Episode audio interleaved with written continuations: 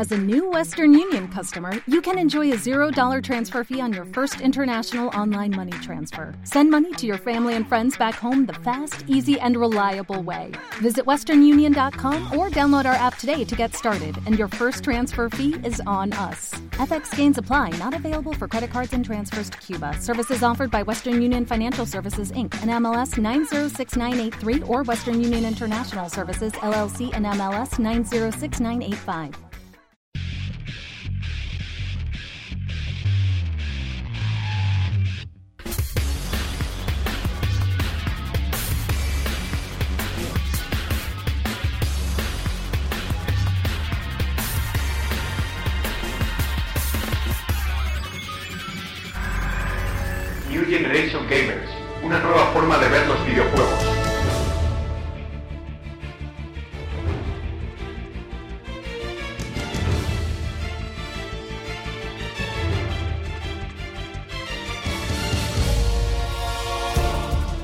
Bienvenidos a New Generation Gamers, hoy y como siempre emitiendo desde Radio Universidad en el 89.0 de la frecuencia modulada.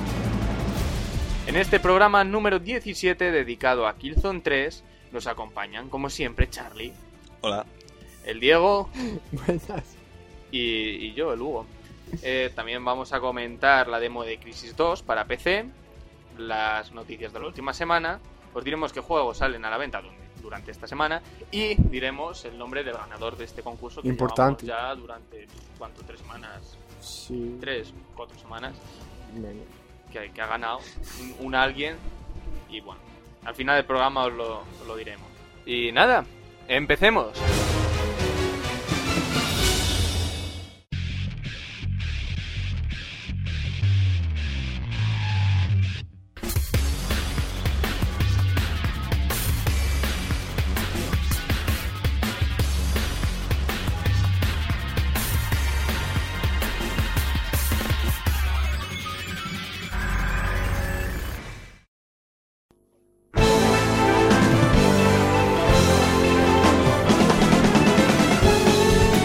Empezamos con las noticias de la semana. Bungie confirma que su próximo proyecto es un MMO. En el marco de la GDC, los chicos de Bungie han confirmado que su primer proyecto multiplataforma bajo el sello de Activision será un MMO de acción o Massively Player Action Game. Recordamos que en los últimos tiempos se había venido especulando ya con esta posibilidad, asegurando algunas fuentes que el juego respondería a un formato de World of Warcraft en el espacio. El principal representante del estudio en la feria, David Aldrich, sin embargo, ha aclarado que el juego no es un WoW en el espacio. De momento no se sabe nada más sobre el proyecto más allá de su género. Crytek no quería dejar a un... Crytek. ¡Oh! Los monos. El mono, el Esta mono. es la siguiente noticia. Bueno, pues nada, vamos a comentar esto. El mono lector. Que este juego será, se supone que el primero de Bungie con, con Activision. Que mala unión veo ahí. O sea, más que nada por el lado de Activision, no por, no por Bungie. Y ese se, se supone que será el primer proyecto con Activision. Que tienen 10 años de contrato.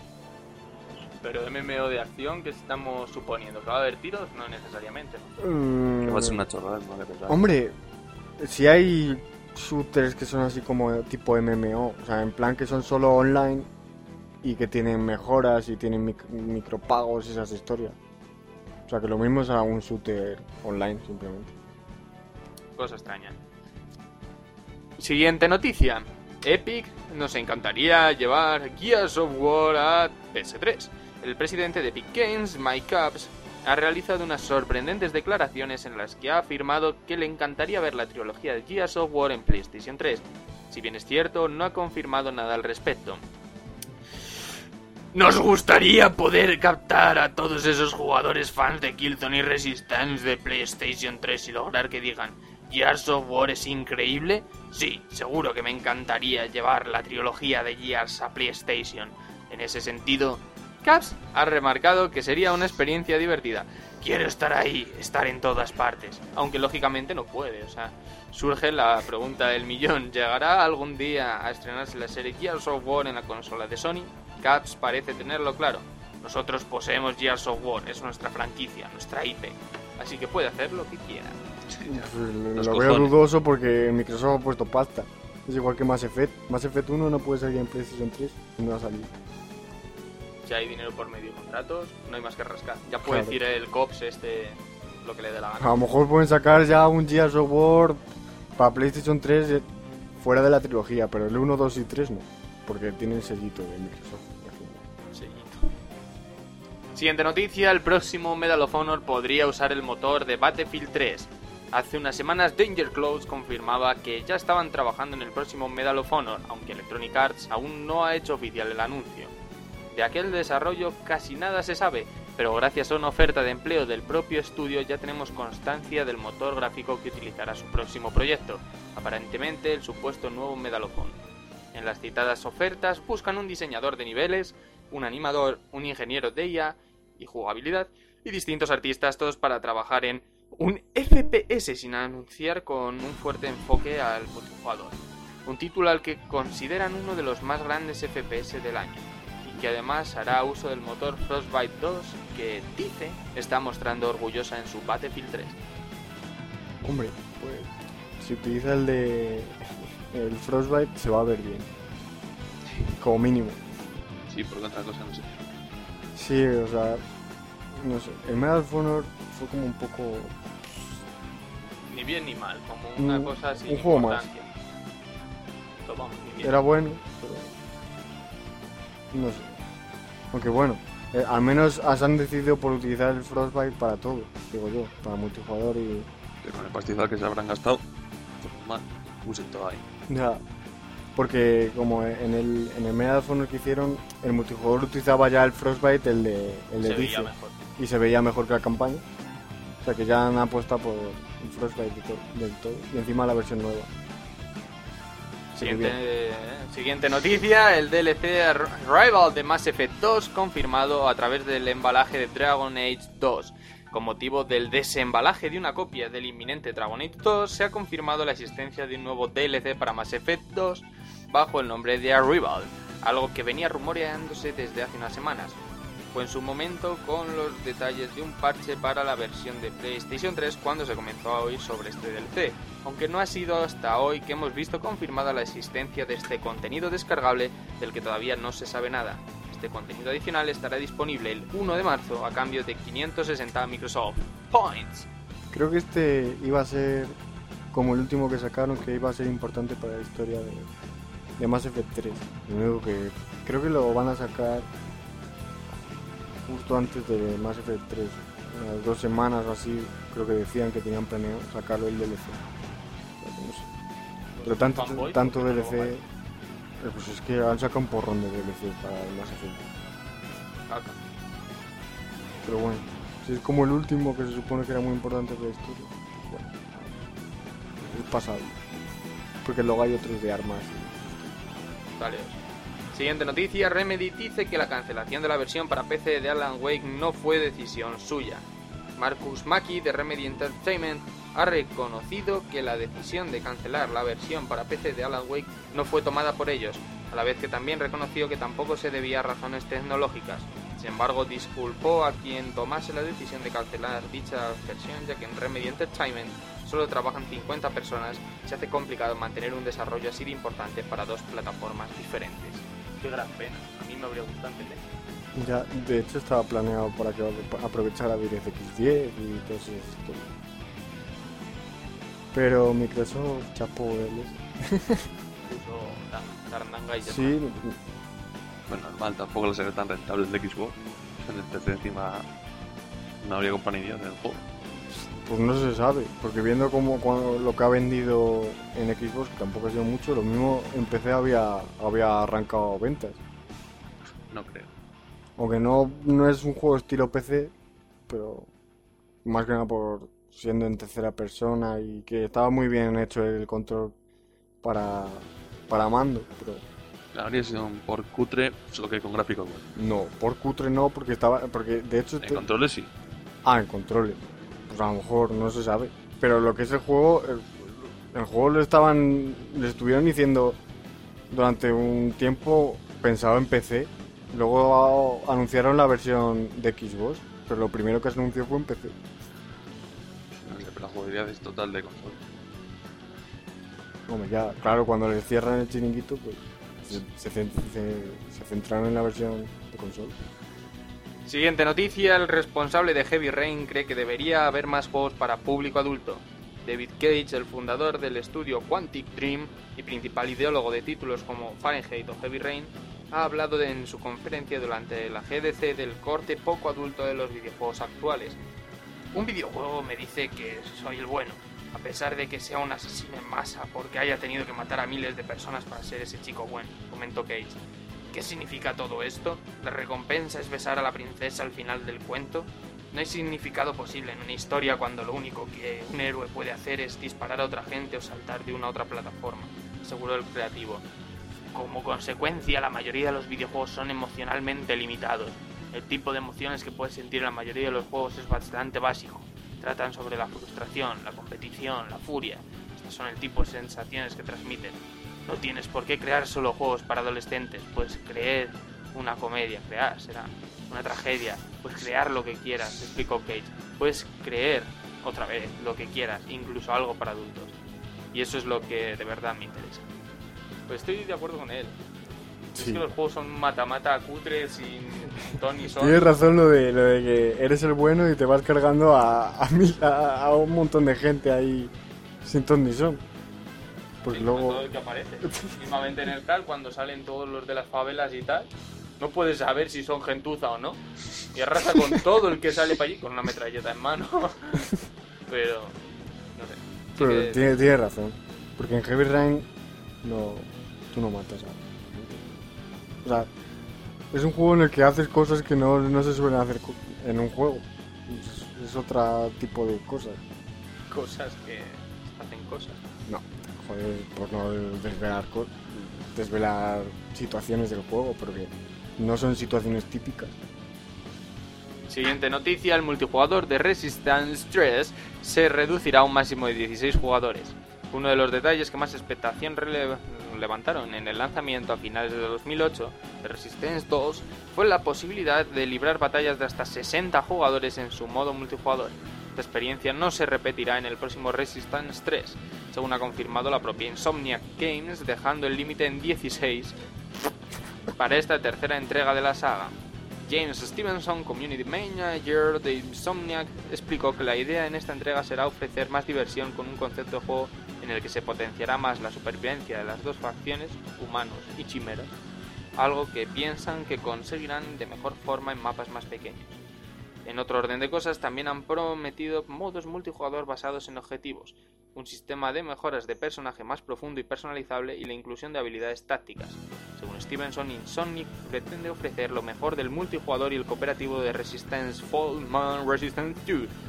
El juego está fijado para el próximo otoño y antes de su estreno esperan ofrecer una beta multijugador para depurar en lo posible este modo. No sé, yo creo que lo, lo que han hecho es intentar hacer otro juego de Duty más.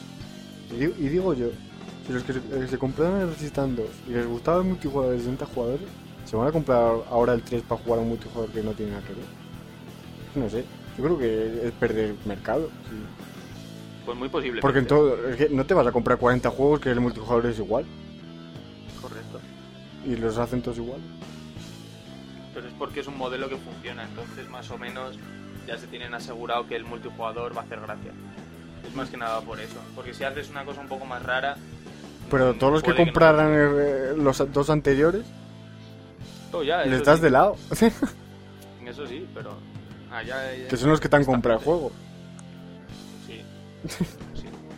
Pero bueno, no sé. Siguiente, Yo no lo entiendo. bla, bla, bla, bla. Siguiente noticia, Visceral Games, creadores de Dead Space, trabajan en una nueva franquicia. Debido a la publicación de una oferta de trabajo, los estudios Visceral Games de Electronic Arts han confirmado que están trabajando en una nueva franquicia. En la oferta de trabajo no se dan más detalles, simplemente especificando lo siguiente. El productor ejecutivo para Visceral Games liderará el desarrollo de una nueva franquicia con el respaldo del liderazgo de Electronic Arts añadiendo posteriormente que esperan hacer el juego como una franquicia de éxito capaz de recibir múltiples entregas. Por último, se indica que el proyecto se desarrollará en versiones para PlayStation 3 y Xbox 360. Más allá de las dos entregas de Dead Space, Visceral Games realizó el año pasado Dante's Inferno y hace dos la segunda entrega de El Padrino. O sea, si esto solo lo, ha- solo han hecho bueno el Death Space, porque luego el Dante's Inferno era mediocre. Y el Padrino. O sea, sí, algo así. O sea que, porque la vida les da con, con Death Space, porque el resto de juegos que han hecho no es que sean una maravilla. tú, Charlie, no- no me hablas. Sí, pero es que no sé. ¿Qué más comentar de esto? Pues si pasa con todos los estos más o menos. No sé. 40 juegos estos los del, los del que hacen el cal. A ver que si sacan otro juego, a ver cómo, cómo le sale. Habrá que verlo. Sí, porque están ahora con EA. A ver qué. Bueno, parece que esto se ha saturado. Siguiente noticia: The Legend of Zelda Ocarina of Time. Espera, que encuentro el botón. No, no. ¿Pero qué mierda es esto? Aquí está. Ocarina of Time 3D saldrá en junio. Durante su conferencia en la GDC del 2011, el presidente de Nintendo, Satoru Iwata, Chihuahua, ha confirmado que The Legend of Zelda Ocarina of Time 3D será lanzado en Nintendo 3DS durante el próximo mes de junio.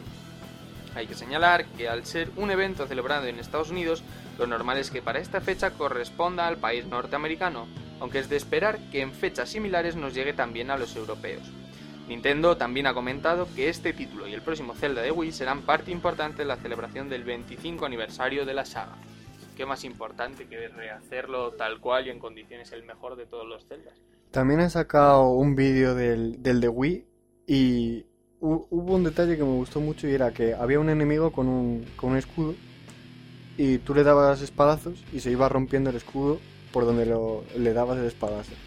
O sea que estaba, era curioso, era como cuando en el Ocarina le dabas un espadazo a los cartelitos y se, se rompían, que es que eso no lo venden en un juego de ahora. Y, y era algo así, solo que en el escudo. O sea que estaba curioso eso. Qué, qué juegazo el Zelda. Charlie se quejaba de algo, no sé de qué podrá quejarse. Porque esto de Nintendo solo sacan los juegos siempre los mismos, pero cambiando el nombre y cuatro chorras más. Y este encima no le cambian nada. Como todos ahora. Pero a mí me parece bien este Zelda, por lo menos. Me parece, vamos. Pues es un- que solo venden una eso. más. maravilla. También han anunciado el, el Super Mario Bros. Para 3DS que, está, que lo está desarrollando los del Galaxy. Y dicen que va a ser una combinación de Super Mario 64 con lo del Galaxy. Y que y en el loguito salía una la cola esa que, que tiene mapache. del, del mapache del Super Mario Bros. 3. Así que dicen que a lo mejor es una continuación de eso. Curioso. Pero bien, va a estar bien. La 3DS se presenta pues, con un buen catálogo. Siguiente noticia, el mercado de los juegos en PC creció un 20% en 2010.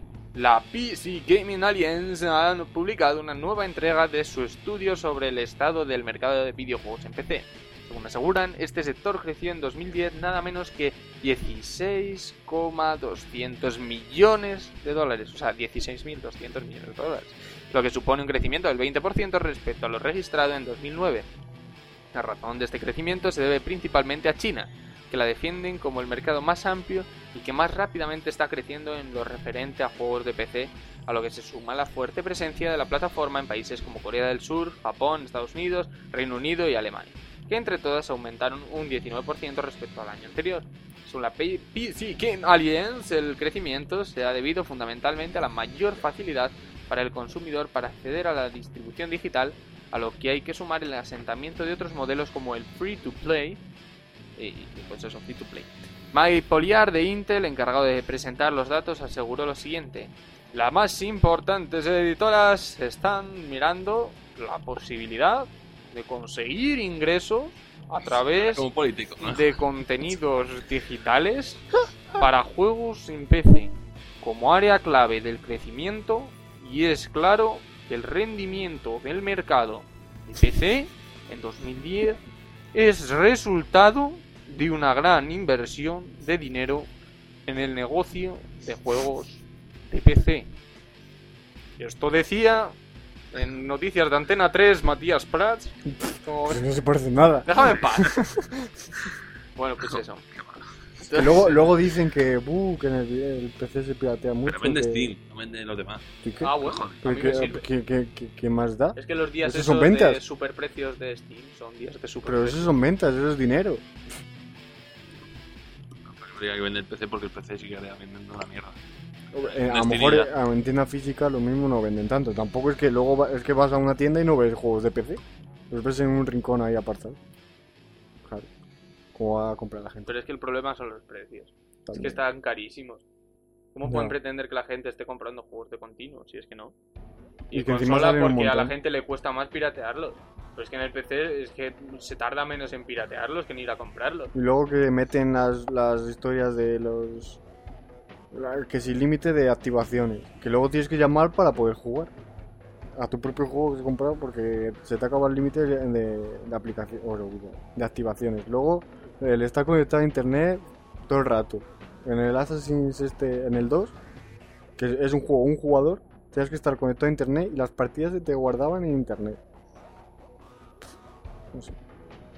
Es que se emperran en meter un montón de mecanismos para hacerlo complejo y a que fastidian, porque al final piratear se piratea en 5 minutos y, luego a que fastidian es el que lo compra. ¿Y tú cómo sabes que se tarda tan poco? Mm, La caza, Muy mal, muy mal. desde luego. No, hombre, aquí vendiendo partes de ropa de Carlos compramos todo lo que hay que comprar. ¿eh? No estás seguro. Pues bueno, recordaros que podéis ampliar toda esta información y obtener mucha más en nuestra página web www.nggamers.com.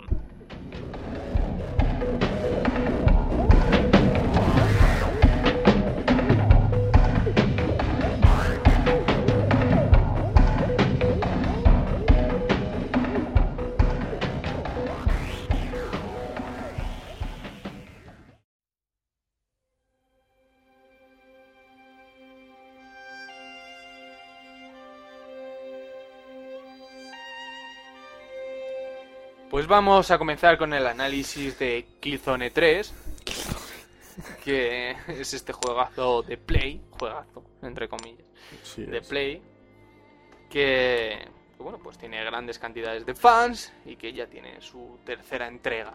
La habréis esperando, ah, la, la habréis esperado muchos con, con las babas en, en la boca, ¿no?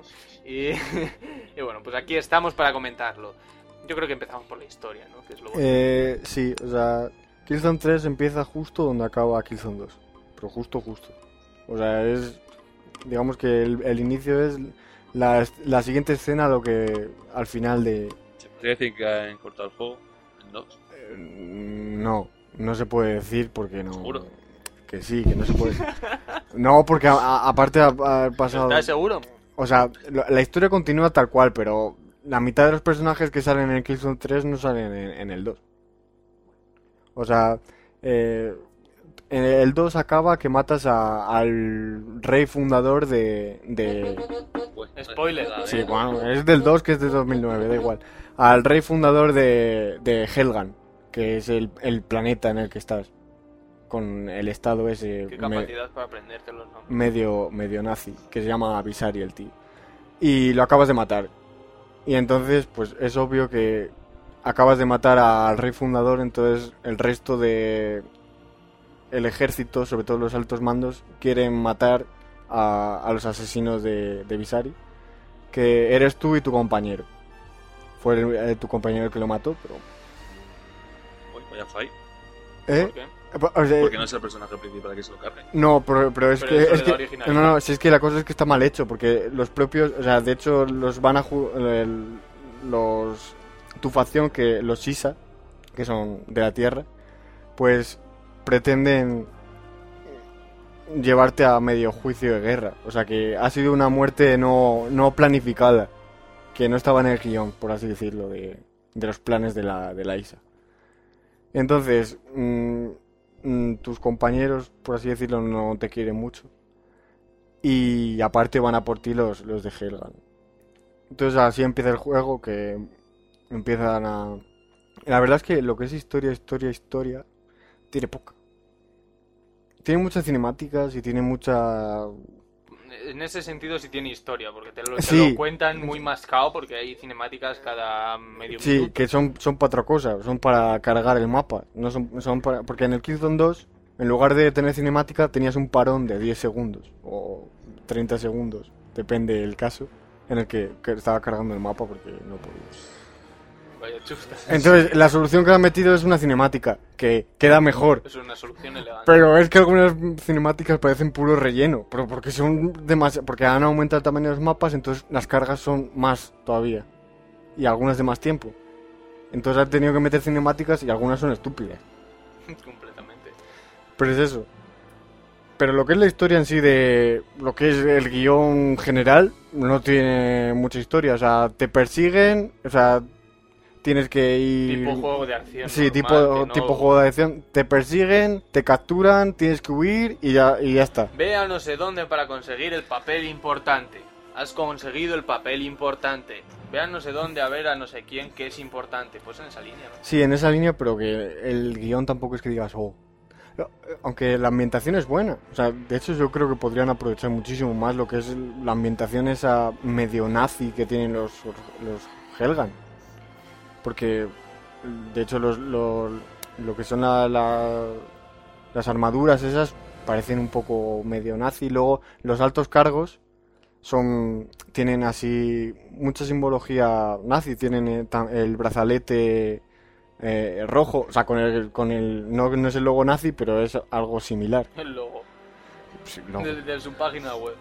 Y, y eso, y hay, de hecho hay, hay algunos que se parecen, hay uno que se parece a Hitler, o sea que se nota que han tirado de, de los nazis y lo han modificado un poco. Sí.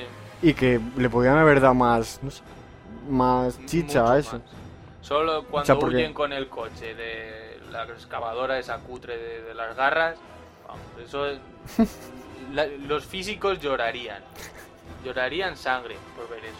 Pero El ¿qué es coche eso? va a bulto. Son cinemáticas de para enmascarar tiempos de carga. O sea que, bueno, el personaje principal se llama Shevchenko, o sea, es, es como ruso. No sé si este Shevchenko es Sí, El seguro. jugador este de, de la Ucrania. ¿Mm? Shevchenko. Ah, pues puede ser, puede ser. Pero me suena que es Shevchenko. Y luego Madre rusa y padre japonés. Luego- Shevchenko, el que tenía el culo como... Normal.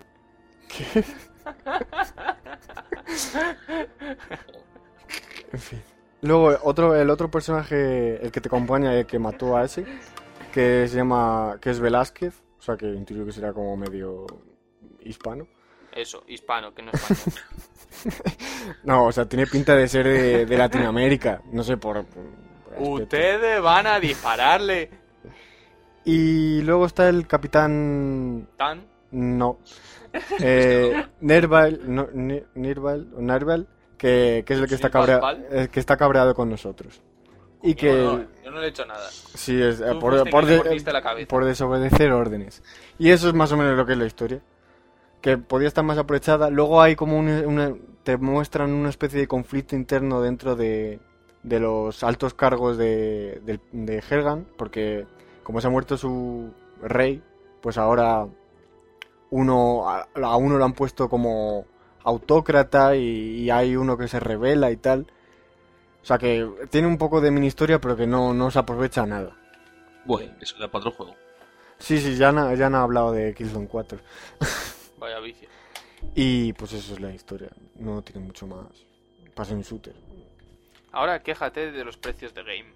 Eh, ah, sí, porque he alquilado el juego. Sony no nos lo ha proporcionado. Y Qué novedad. me pretendían soplar 12 euros por alquilar. O sea, de hecho casi me lo soplan porque tuve que utilizar los puntos para 8 euros una semana alquilar el juego. Bueno, tío, en lo que te tomas una hamburguesa para ahí. Ya, claro, pero, Eso se te va en un momento. pero a mí me dolió. Es normal. pero bueno. De hecho, a Los, los precios de game no, no, yo no vuelvo a alquilar. Así que ya sabéis, Sony, enviárnoslos y ya está, Claro. no pasa nada. Y así el Diego no tiene que pagarlo con la ropa del Carlos.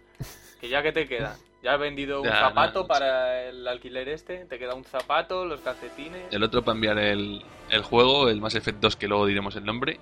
correcto. Te quedan los calzoncillos y ya te tenemos Sí. casi en cuero. Pocas compras más vamos a poder hacer. Bueno, gráficos. Gráficos. Eh, ¡Caca! No. No, te A engañes. mí no me gusta. Pero a ver, es que has- justo has visto un escenario no a- porque estaba eh, nublado, estaba que no. Tiene una iluminación surrealista. Pero porque no es es, que normal que todo se vea naranja Cuando igual tenía que estar a la sombra mismamente. Pero eso es que es Las justo ese son escenario. pobres. Las texturas son no, pobres. No son pobres. Sí, son pobres. Ha mejorado mucho respecto a Killzone 2. Y, y que mejore y que más me da. Son, son pobres. A ver, que estamos hablando de un juego de consola, no, no pueden sacar oro de... Sí, pues ¿cuánto ha costado el hacerlo? No sé. Sus milloncitos de euros. Oh, sí, eso sí. ¿no? Pero, ¿Cuántas cosas se rompen? ¿eh? Oh, pero la física es, es decente. Yo no he visto nada que se rompa en todo lo que has estado jugando. Es que justo, a- así, eh, era un Barriles, escenario... Era eso un... ya se rompían es que por ahí por el 93 o por Pero ahí. es que justo era un escenario de chapas. ¿Qué quieres que se rompa? Las chapas. Si la chapa... ¿Tú te pegas un tiro y se rompe una chapa? De, metal. O rebota y te sacas un ojo, yo qué sé. Es que ha sido justo a ver un escenario que no, pero es ¿Qué que... han puesto? pues, Ah, eh, por ah, donde... Ah, mira, La mira. culpa es tuya. Pero que gráficamente es eh, de PlayStation 3 de lo más potente a Mejor que el último Call of Duty. ¿Eh? Que mejor que el, que el último Call of Duty se ve. Sí, Eso. eso es obras. Pero La es eso. iluminación es mala. Ni Que no es mala. Que es que... Es mala.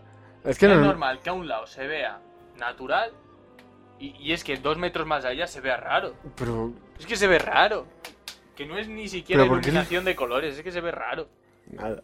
Yo soy el crítico de la iluminación aquí, que soy el que más entiende. Pero es que, es, es que en otros es escenarios pues habrías dicho, oh, qué iluminación más buena. Ah, ah, ah, ah, macho. Pero es que ha dado la casualidad de que estaba el sol como poniéndose y el sol ese de ese planeta no es el sol normal de... de- Del de la Tierra. en los que se ve normal y cachos en los que se ve raro. Porque luego había focos de luz blanca. Y que hacen que se vean las cosas naranjas. No, eso era lo del sol. Ya. Es que... Que no, que Bueno, dejando aparte esto. Eh, han mejorado un- una barbarie las texturas de lo que es los escenarios y de los personajes respecto a Killzone 2. Luego le han, le han metido piernas al tío. Que... que antes flotaba. No, joder, Antes, antes... era como la cafetera esa del otro No, día. antes era como el Call of Duty que eres una cámara que miras al suelo y no, y no te ves los pies. Pues ahora ves los pies. Mi caso este no entiende, era la Eso, cafetera. eso es el futuro, eh. Lo de que se vean los pies es el futuro. No, pero han- es un añadido. Es algo, joder. No todo el juego lo mete. Todo lo que sean mejoras. Eh, luego, lo, lo más destacable es el aumento de los tamaños de los mapas. O sea, en Killzone 2 eran más Menuda bien... gracia. Eran, Que te metan más cargas. si es que- ¿Qué que- que la haga. Pero que eran... Los mapas eran tipo más Call of Duty, más encorsetados, más lineales. Y ahora los han aumentado mucho más, son mucho más anchos y dan más sensación todavía de guerra. Eh, sí, da sensación de guerra. Mm. Es que el escenario... guerra no tenía nada. Es que el escenario justo ese no era de guerra. Porque no, ya había pasado la guerra. Pero los escenarios que son de guerra sí dan la sensación de guerra. Eh, luego, el agua, hay fases en las que ves el mar. Y yo creo que es el mejor mar de, digamos, interior. O sea, no un mar tipo playa de crisis, sino que un- el mar tipo... La misión está del La barco de... No hay quien lo gane, ¿verdad? No, porque es que no tiene nada que ver. Es, es agua de interior, de mar Te profundo. daba asco, tú veías los charcos y se veía azul brillante. Sí. Se veía azul. Todo se veía país naranja, el agua azul, luego cachos bien. Te estoy hablando del mar. Igual. Todo agua. ¿Ves la, la tipo mar de la misión del Call of Duty 4, la del barco? Sí. Pues eh, no tiene nada que ver el mar es el Call of Duty 4 con el mar este que es, es tremendo porque las olas son, se ven las olas como van rompiendo y, y está, está muy es el mejor mar que he visto. Hombre, el del 4 llamó la atención, pero no era bueno. No, pero este es, este es bueno, o sea, pero bueno, bueno de, de verdad. Es de, es de lo mejor que tiene el juego. Luego han metido escenarios en nieve, que parece ser la moda ahora de meter en todos los shooters escenarios de nieve. Y el resultado es bastante bueno, con así nieve volumétrica de esas. Luego los efectos, el humo y todas esas historias están bastante bien conseguidos, con son no son texturas, sino es volumétrico. Y en general, o sea que, aunque no es una revolución respecto a Killzone 2, sim- es como una... Han potenciado el motor gráfico. Le han añadido cuatro cosas y tal. Y... Una mejora. Pero, o sea, de PlayStation 3 de- es de lo mejor. Mm, Junto a Uncharted 2, lo mejor. Y en cuanto a jugabilidad, ¿cómo, cómo nos lo vendes? Eh, Pues su shooter en primera persona con sistema de coberturas en primera persona. Que es bastante importante porque en este el juego ha aumentado bastante en dificultad. O sea, ya Killzone 2 era difícil, pero Killzone 3 no puedes ir a pecho descubierto. Porque Yo no, no sabía con qué botón se agachaba uno y me pelaron en un momento. No, ya, pero da igual que lo sepas. Que hay que ah, jugar mucho con las coberturas. O sea que el ritmo se, se vuelve un poco más lento y más, por así decirlo, táctico al tener que usar la- las coberturas. Que también lo han mejorado porque en Killzone 2 mm, tenías que mantener pulsado el botón de la cobertura para mantenerte en la cobertura. Entonces acababas pulsando tres teclas para disparar. Y era muy incómodo. Ahora hace la cobertura solo. O sea, tú te pones, te agachas, te acercas a la pared, le das al de la cobertura y, y ya se queda la cobertura. No tienes que andar ahí dejándolo pulsado. Y eso ha mejorado una barbarie, porque ha vuelto mucho más cómodo el control. Luego también han modificado un poco el control porque en Killzone 2 la, el arma era daba la sensación de mucho peso. O sea que tardaba mucho en girar. Sí. La- transmitía peso, mucha gente se quejó, a mí no, a mí lo prefería, o sea, porque sí transmitía la sensación de que llevaras un arma, de que, de que, que pesa, que que, no es pesa, que pesa 10 kilos o lo, o lo que pese Sí. un arma. No, y que, que si tú tienes que girarte no tardas medio segundo en girarte, sino que tardas un rato en girarte, no. Sí, a mí eso sí me parece bien. Y a, y a mí a mí me gustó, pero como todo el mundo lo criticó porque no sé por qué, porque claro, vendrían del Call of Duty que haces plum y ya, ya miras para atrás y esto era esto era distinto. Era- intentaban transmitir pues eso, una sensación más de, de, realismo. de realismo y también incluido en ¿Se el fijaron de las luces también o no? no, porque la iluminación era distinta. Era todavía más oscuro, todo más oscuro y más contraste había. Un poco más oscuro. Pues esto está todo naranja. No, pero era mucho más es que a poco. Ahí con tres colores hacen un juego entero. Bueno. Y. Yo no sé qué. Han liado. Que estam- estamos en, ju- en jugabilidad. Y luego, ¿qué has contado? Ah, lo, lo del peso. Puedes tirar granadas. Ah, sí. No, pero es interesante. Lo de granadas es. eh, tienen. Tienen como un tiempo hasta para que detonarse. Entonces puedes aguantar eh, las granadas para que esté a punto de, de explotar. Para evitar que huyan los, los, los enemigos. Porque la inteligencia artificial de Killzone es, es buena. O sea, no es un tiro al plato. De hecho, estaba. Es, es buena. Sí. Es que da, da la No, cosa- que no está mal. que No, está no, mal. pero que en serio, o sea, por ejemplo, yo eh, en- Que sí te ponen aprietos, Charlie. Pero si es que antes estaba un tío delante de él y no le disparaba ni nada, se quedó agachado ahí sin hacer nada. ha dado la casualidad. Nada, eso no falló ahí muy gordo. Pero que, que- que en general la inteligencia artificial es bastante buena porque no se quedan estáticos, van moviéndose de cobertura en cobertura, les tiras una granada y huyen, pues lo lógico, pero en muchos juegos no- ni lo hacen. Y luego pongo un caso en el que eh, entré en una, en una habitación y había un tío que estaba en una cobertura. Entonces iba hacia él y lo que hizo fue tirar, eh, rodar por el suelo y quedarse tumbado y disparar tumbado desde el suelo y me peló. O sea, eso, eso era También una es un manco este, o sea, que hay que tenerlo en cuenta. Estaba con el script puesto ahí para que saliera así. Sí, claro, o sea, eso... Eso no lo he vuelto a ver en todo el juego. ¿Eh? No, Ah, ah, pero es que, es que cuando volví a hacer esa... mi- eh, cuando volvía a la vida, el tío no volvió a hacer eso. Ah, Porque Charlie. Eso no es un script, un, un Else que tenía puesto ahí. que no, Un S. que no, o sea, que eso... eh, eh, no, hombre, no, no vengas no. con historias. File para Carlos. O sea, la IA, o sea, dos partidas no son iguales porque la IA no, no reacciona igual, no hace lo mismo. O sea, que no hace lo mismo. Tiene inteligencia artificial. O sea que eh, es destacable y luego también han ha aumentado muchísimo la, la variedad de situaciones. Killzone 2 era muy shooter, o sea, la mayoría era todo el rato shooter. Y ahora pues le han metido más misiones en plan comando de infiltración, en plan tener que disparar a uno en la cabeza para que no te detecten o cogerles por la espalda y rajarles el cuello. O Que, explotarle los ojos. o bueno, sí. que eso me ha parecido una salvajada. Sí, eso es, eso es el- en el ataque cuerpo a cuerpo, que en el, en el 2 era simplemente el culatazo de toda la vida. Y ahora le han añadido distintas animaciones. Eh, Sacan los ojos. luego ha metido muchísimas más fases de con vehículos. Eh, algunos vehículos, eh, a veces con tanques, otras veces con, con vehículos que son mucho más rápidos que era que simplemente tenías que mover el que el, co- el coche iba Ah, tú solo iba a ver que el coche aceleraba O sea, solo vehículos que, que- que aceleraba solo pero podías moverte Eh, Sí. luego otras fases en las que tú simplemente disparabas en el vehículo o sea que han metido luego también han metido los jetpack para ir eh, haciendo como una especie de medio plataformas saltando y también disparando tal. O sea que le han añadi- añadido mucha variedad que no tenía el 2 O sea, y se hace mucho menos pesado mucho más rápida la campaña que creo que es más corta también.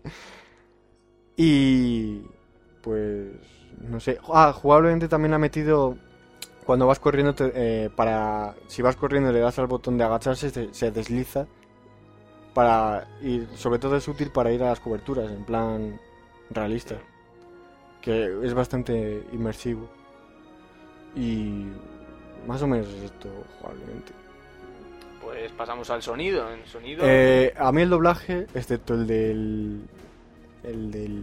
el del personaje principal, que al principio fue como. que mierda voz. Ahora ya me he acostumbrado. El resto del doblaje es bueno. Pero no sé. Creo que la voz no, no le pega mucho. Porque es como una voz demasiado joven. Para el personaje que parece más bien mayor y como más rudo. No sé. ¿Qué opináis? Ahí había ah, más de una voz que no me sonaba en condiciones. Pero bueno. ¿Cuál? pues no sé si la del otro tío. La del otro tío. No, la del otro tío sí pega. La sincronización la había desde pena. Ya. Pero es porque partiendo de la base de que las... Si no son ya buenas las animaciones faciales para el inglés, que son están más o menos hechas a, Sí. a mano, luego ya que, cuadre ya con, con español, ya no es como el este, el, el, el Noir, el Noir, que ese en inglés por lo menos concuerdan perfectas. Pero luego ya, en- bueno, no lo van a, a doblar Sí. No lo van a doblar. Pero. Y. Luego, la música. Creo que es de lo mejor que tiene el juego. Junto con gráficos. En PlayStation 3, sí. no pongas esa cara. Y la jugabilidad, que a mí me gusta porque no es la del shooter típico. Y, pero la música es, es, es muy buena y casa bastante bien. Y luego tiene ese toque a veces muy Star Wars. De hecho, algunas cosas parecen casi calcadas a Star Wars. Quizás sí que lo hiciera. Puede ser, no sé. Vamos a. Y pero que en general es muy buena. Y luego el, el- los efectos de sonido que se- cumplen. Sí, bien, son, son buenos. Como otros juegos, los shooters siempre son- suelen ser buenos en, en sonido. Y pues, la conclusión. Eso es un poco. En conclusión, Multijugador. Charlie, tiene- Bueno, el multijugador, sí, Ah, el es multijugador, verdad. pero ya lo comentamos en otro programa, es que era tipo Team Fortress con que no había una clase asalto como tal, que cada clase tenía su rol, que estaban compensados, que, que cada clase tenía un rol y que eh, te obligaban casi a, a ejercer el rol porque como no había una clase de asalto como tal, no Sí. podías ir ahí al tuntún, o sea que había el ingeniero, el médico, el francotirador, luego el de el infiltrado, o sea que era un multijugador distinto y que, que está muy bien, sobre todo el modo ese en el que el objetivo iba variando.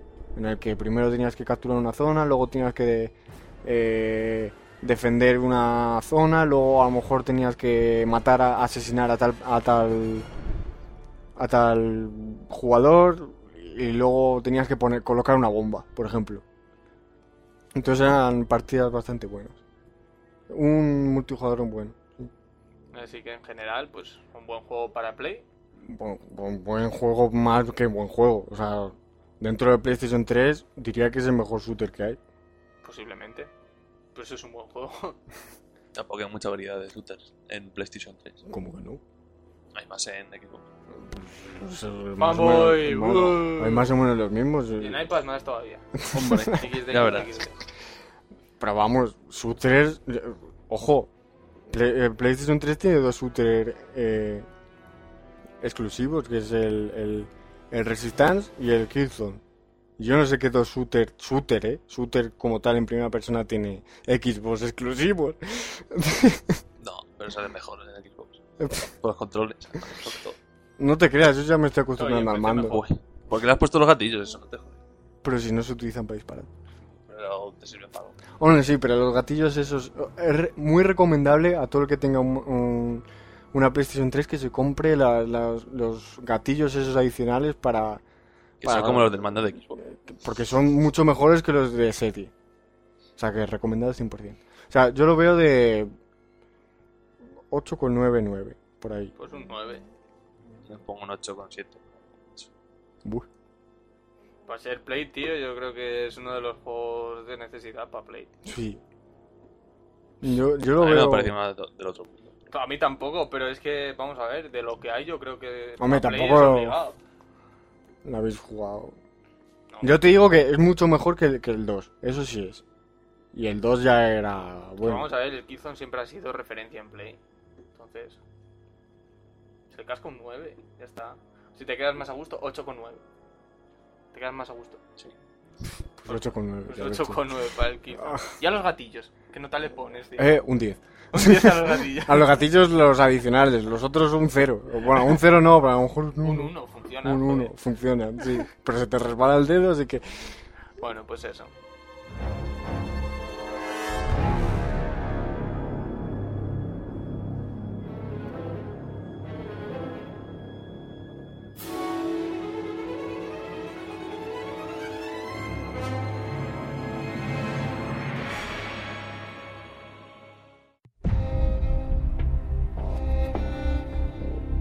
Bueno, vamos a darle chicha al medio análisis, cosa de la demo, no sé, cosa... imp- impresiones, impresiones.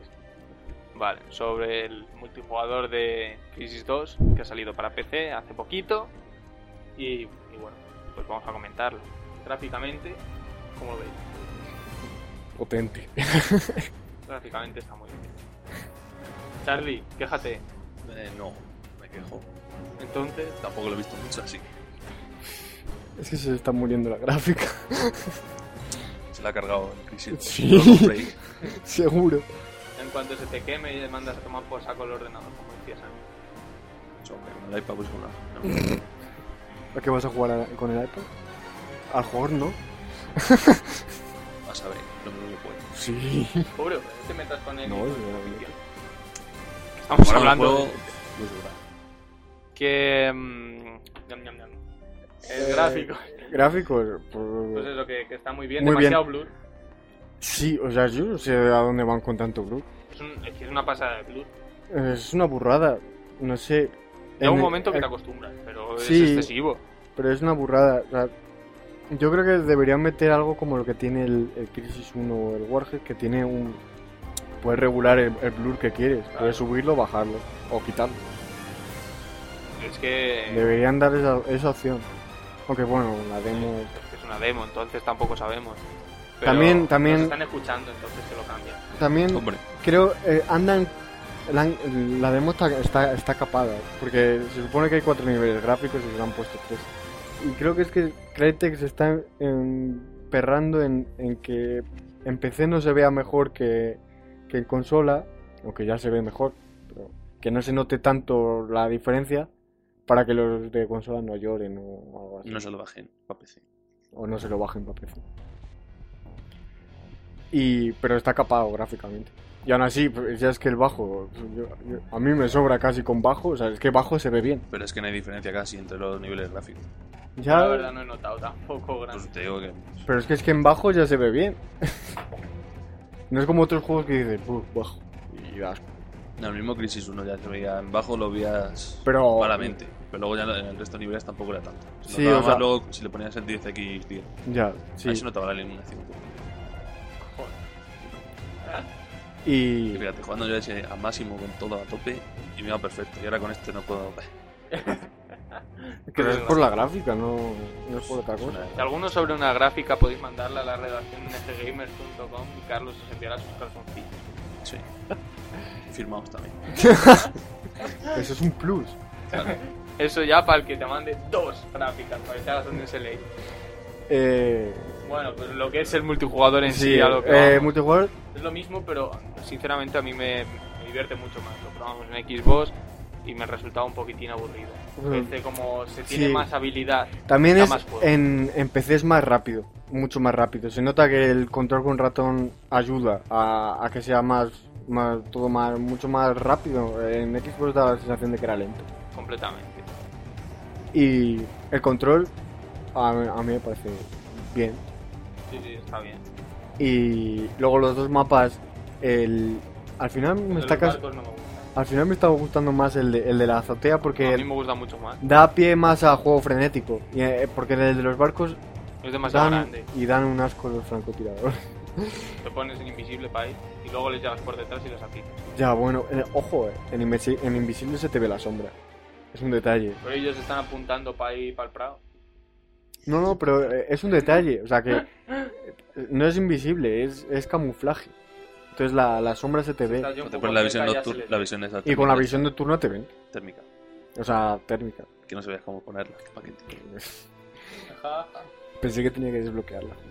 Dice todo el mundo con la visión térmica menos yo. oh, oh, Hola, ¿y cómo se pone? a la N. A la N. ¡Buah! Ah, pensé que había que desbloquearla. Claro, yo de hecho Pues yo lo primero que puse, nada más empezar el juego. yo he desbloqueado una cosa que era de un holograma. Ah, sí, eso, eso, eso es bueno. Es útil sobre todo ¿Crees para... que hay alguien por ahí, tiras un holograma que va todo feliz, lo, lo disparan y entonces ya sabes que está No, no, sí, y sobre todo para los, los niveles, est- lo- el modo de juego de capturar. Pones al, al, al holograma por ahí para que... Para, sobre todo para saber que, va- que viene gente, porque lo- le disparan. Entonces ya Pero sabes depende, que... No, porque ¿Cómo que va, va hasta la pared y cuando pilla el primer obstáculo se jode el, el holograma. ya, pero se queda ahí. O sea, y a veces se agacha y parece un tío que está ahí agachado capturando el punto de control. Entonces lo disparan y ya sabes que viene gente.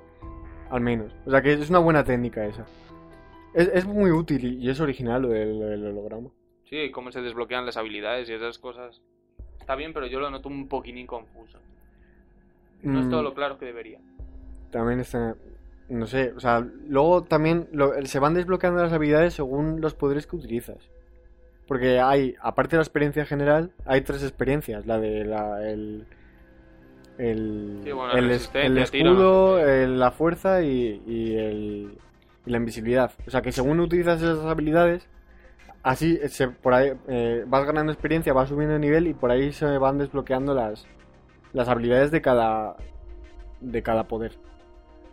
O sea que ya hay un montón de habilidades. O sea, porque si ves luego las que está en la demo hay tres por cada poder, pero luego las que se pueden desbloquear creo que son 50 y pico. O sea que es una barbarie. Y está está bien. Luego Lo de Yo- los amigos, lo de añadirlo y tal es caótico. Sí. sí un poco caótico, pero a nosotros nos funcionó. Funcionó, pero incluso el cursor va mal. Sí, sí. Picas en aceptar y has Ah, sí, sí, sí, eso o sí, cosas eso así. sí. Eso de pero yo creo que eso es- está relacionado algo con la resolución o algo, porque es como que el ratón, aunque tengas, más abajo de está lo más que es. abajo de lo que No, es. pero depende, porque no sé, el primer botón te lo cogía bien, pero luego ya lo- el resto era, Sí, estaba mal. eso ¿sabes? es algo extraño eso. Y, pero luego lo de te creas el comando y te metes a la partida. Y el cuándo empiezan las partidas. Yo, yo creo que es que todo el mundo se quede durante 20 segundos o algo así sin salirse. Yo creo que es No algo sé, yo solo veo una basura, pero como una catedral. Que no haya nadie que diga que empiece. Ya, es una cosa. Yo esta extraña. tarde me he estado con una partida que estábamos cinco metidos. Y eso daba un asco. Éramos cuatro para uno. Que además no puedes cambiarte de, de bando. Mm. Y, y éramos cuatro para uno todo el rato. Tienen que hacer como lo del Counter. Para los servidores y para eso. Es mucho más fácil y mejor. Y funciona mejor. Pues sí. Y mira que tiene año. Ya, eh, ponen cosas más complejas y más mierda. utiliza no sé, Steam. O sea, es que la clave es que Steam es bueno No, para el pero online. mismo el del Cal 4 es, ya es mejor que esto. El del Car 4. Sí. Para Lo los de servidores y y, lo de Hombre, los Para- sistemas. pero no Para con Para, para tal, con amigos. Esto es- es un intento más avanzado. Igual si lo pulen un poco, que para eso han sacado la beta. Pues igual. No creo que toquen eso mucho. De todas formas, el, el, el Back Company en la beta iba de pena y ahora ya va decente. Va de que ha pasado un año. El Bad Company, lo del Bad Company es una basura, pero enorme. los amigos y tus amigos. Falla mucho. Que eso, por lo visto, si bloqueas la escuadra esta, que creo que la bloqueé yo, el otro día me metió directamente a tu equipo y en la misma chica.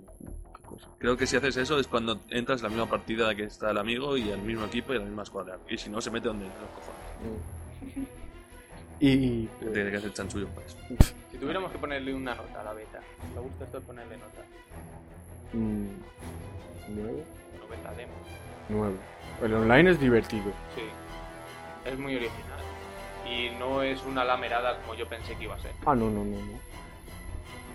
Pues bueno, yo creo que lo Sí. dejamos aquí, este coso de- del cacharro. este.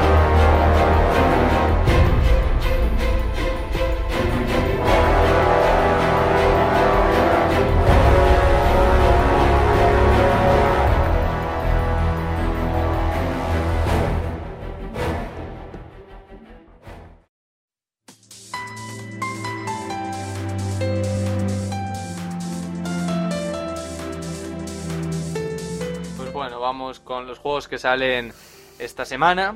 Tenemos en primera instancia, y el más importante, a Dragon Age 2, que sale pasado mañana. Y. y bueno, Eh, empecé Xbox 360 y PlayStation 3. No, habrá que probarlo. pues, Dragon Age 2. Pero como es largo, ya el análisis ya se verá cuándo. Sí, ya tenéis el avance del programa anterior. Porque ya ten- tenéis el avance, pero el análisis son juegos largos.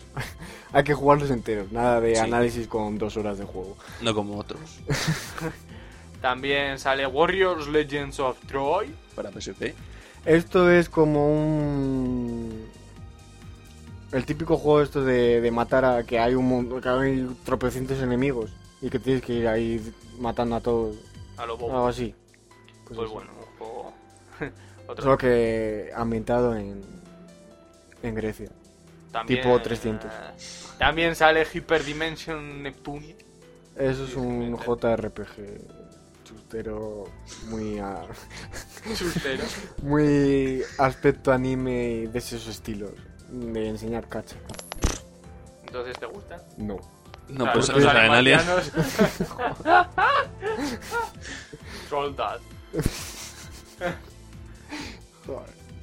Pues eso, eso es lo que sale. Si queréis Sí. más, iros para allá a Cancún o yo qué sé, y lo pedís. Aquí no sale más, más historia. No, no sale nada.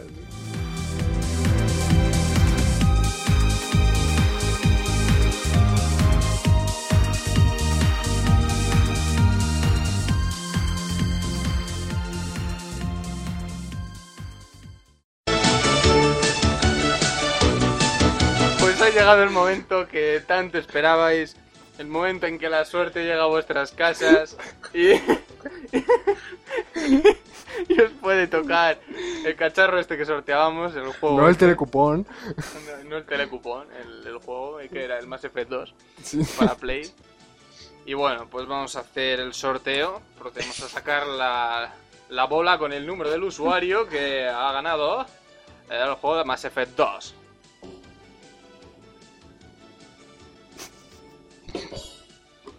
Y ha sido Choque ¿eh? de Madrid.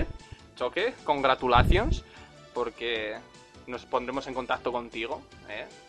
Morenote. Sí, bueno, de, Madrid, de Madrid por la IP, a saber qué coño, dónde coño vive. Bueno, bueno, nos pondremos en igual. contacto contigo Sí. para mandarte el cacharro este. Y.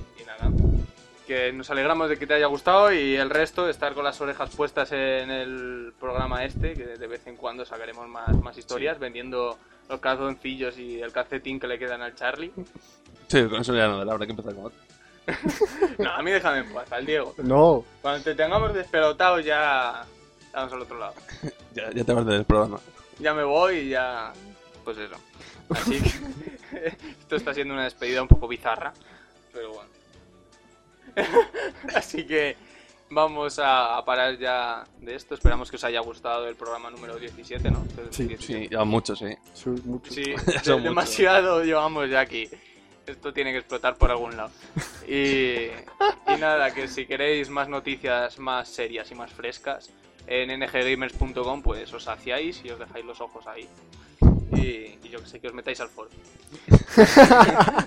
Así que nada, hasta la próxima.